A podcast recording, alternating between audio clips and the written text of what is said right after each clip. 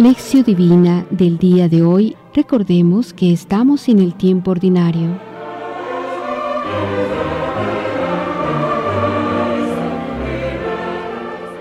Oh Dios, fuerza de los que ti esperan, escucha nuestras súplicas, y pues el hombre es frágil y sin ti nada puede, concédenos la ayuda de tu gracia para guardar tus mandamientos y agradarte con nuestras acciones y deseos por Cristo nuestro Señor. Amén.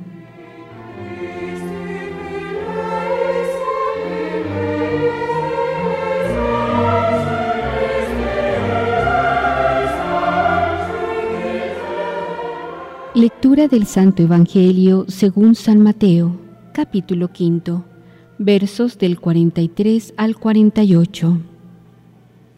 Habéis oído que se dijo, amarás a tu prójimo y odiarás a tu enemigo.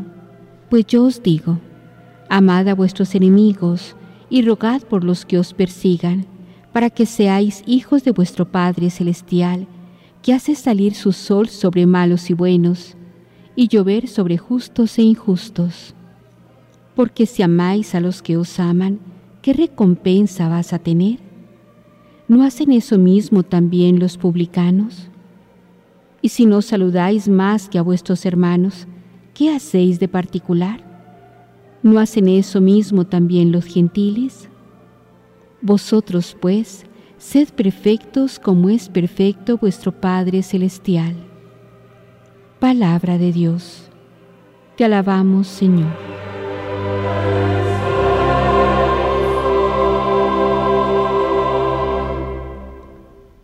Reflexionemos.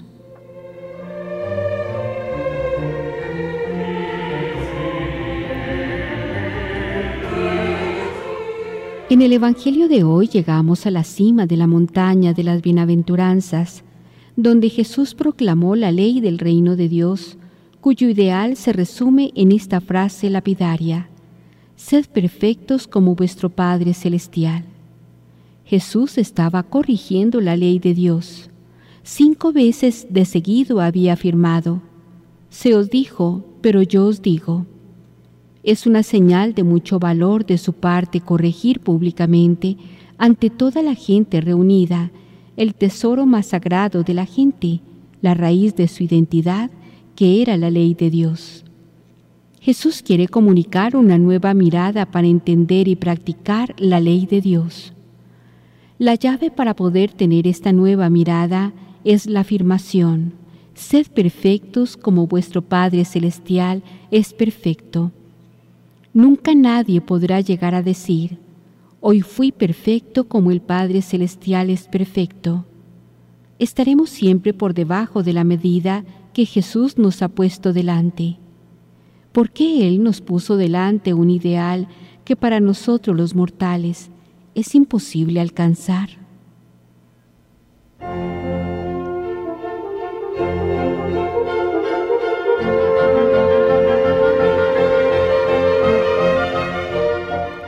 Mateo 5, 43, 45.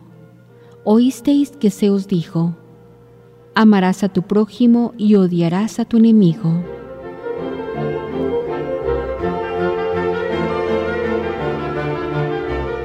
En esta frase Jesús explicita la mentalidad con la cual los escribas explicaban la ley, mentalidad que nacía de las divisiones entre judíos y no judíos, entre prójimo y no prójimo, entre santo y pecador, entre puro e impuro, etc. Jesús manda subvertir este pretendido orden nacido de divisiones interesadas.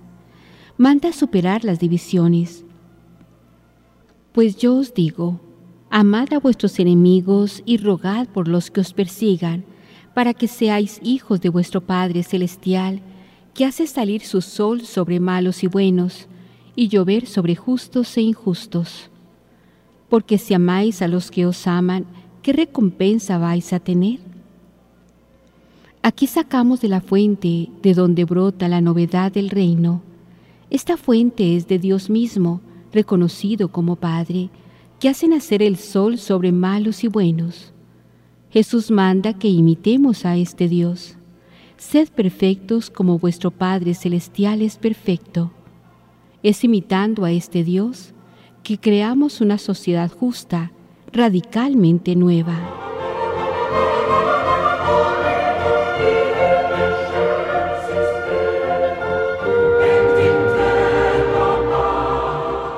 Mateo 5, 46, 48. Sed perfecto como el Padre Celestial es perfecto.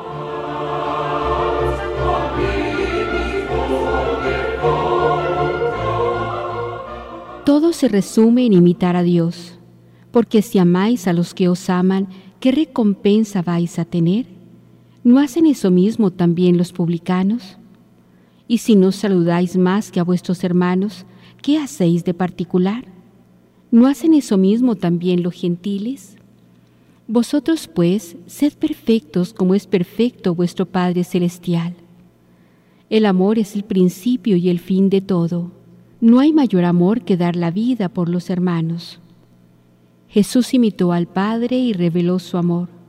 Cada gesto, cada palabra de Jesús, desde el nacimiento hasta la hora de morir en la cruz, era una expresión de este amor creador que no depende del presente que recibe, ni discrimina al otro por motivo de raza, sexo, religión o clase social, sino que nace de un querer al otro gratuitamente.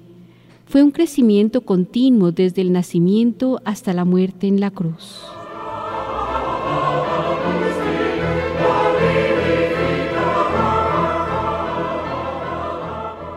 La manifestación plena del amor creador en Jesús.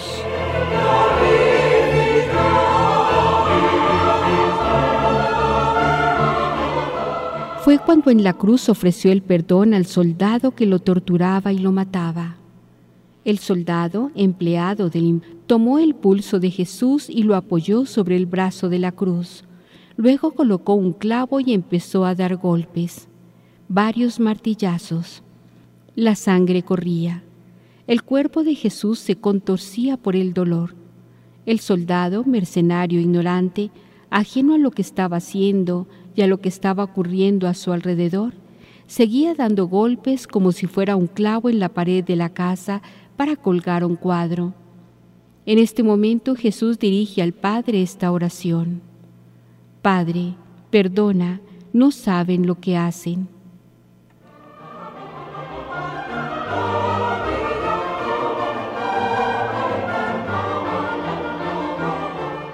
Por más que los hombres quisieran la falta de humanidad, no consiguió apagar en Jesús la humanidad.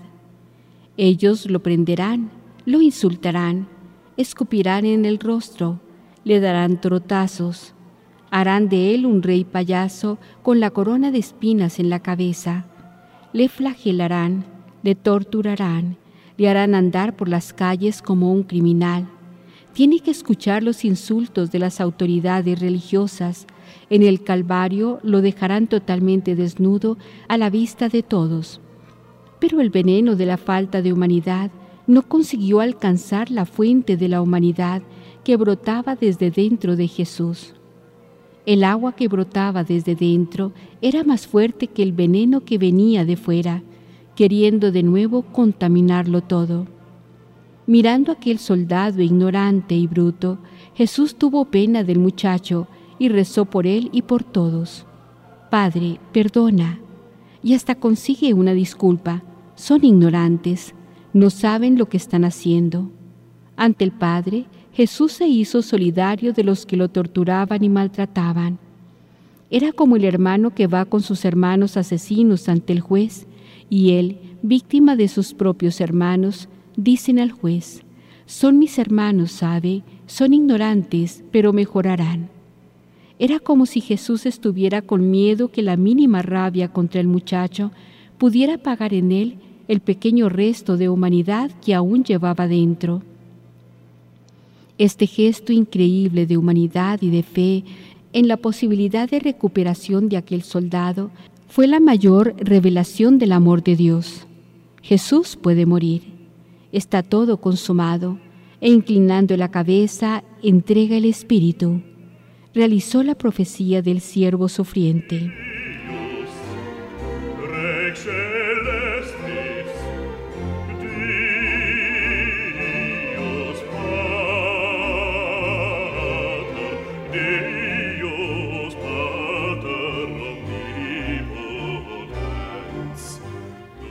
Para reflexionar.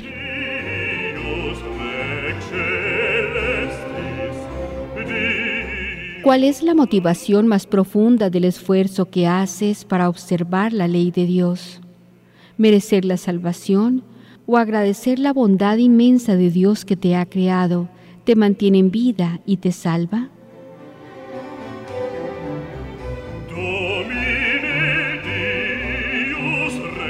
¿Cómo entiendes la frase ser perfecto como el Padre Celestial es perfecto?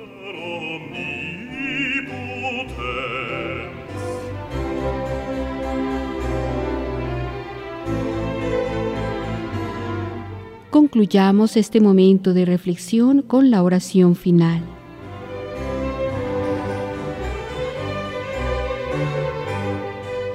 Piedad de mí, oh Dios, por tu bondad por tu inmensa ternura borra mi delito.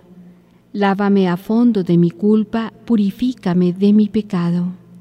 Salmo 51, 3, 4.